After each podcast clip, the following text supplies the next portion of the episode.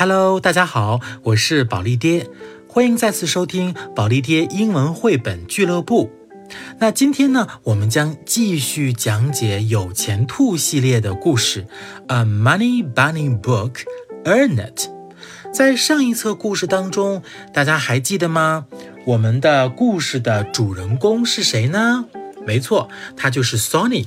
Sony 呢，他有一个喜欢花钱的习惯。那今天的故事主人公呢，他非常喜欢赚钱。好，那现在我们就进入故事吧。Let's begin. Earn It, a Money Bunny Book by Cinders McLeod. This is Bun. This is Bun's mom. This is Bun's dog, Buck. And this is Bun's brother, Toonie. Carries a money in Bunnyland. Bun earns one carrot a week for walking Buck. Bun earns one carrot a week for singing to her brother. Go to sleep. Stay awake. Bun loves to sing. Bun has big dreams. I want to be rich and famous. And how are you going to do that, my dear? I'll sing, sing, sing, sing, sing. Do, re, mi, fa, sol, la, ti, do. And where will you sing? On stage. And how will you get there? You'll drive me. You know, Bun, bunnies don't just get famous overnight. Why not? Well, you have to work at it. How do I start? You could take singing lessons. But lessons cost money. And I want more money, not less money. Then help me in the garden, and I'll pay you another carrot a week. So then I'll earn 12 carrots a month. That won't make me rich.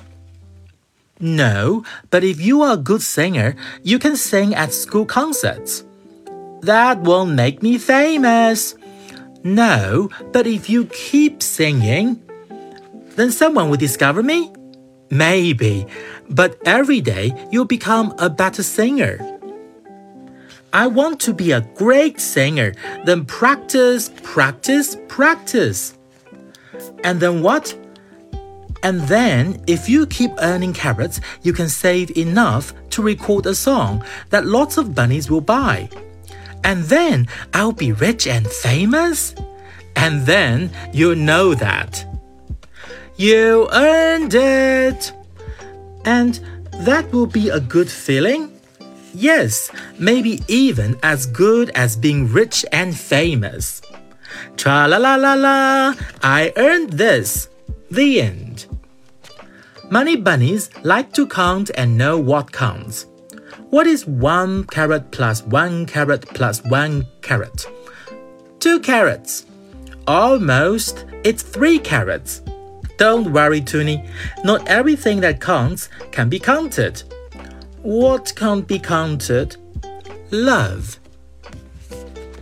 Okay, so that's all for today's story. Earn it. 好啦，今天的小兔子学赚钱的故事就讲完了。那我们在这个故事的最后呢，还有一个彩蛋。虽然 Bun 的弟弟 Toonie 他并不非常擅长数数，但是呢，Bun 说了一个非常重要的事情，就是数数虽然也很重要，但是爱是不会被数得清的。所以说呢。永远有一个爱你的兄弟姐妹是一件非常幸福的事情。好了，读完这个故事之后，你有没有懂得怎样去赚钱呢？可以跟爸爸妈妈一起来讨论一下这个故事。我们下次再见。I'll see you next time. Bye bye.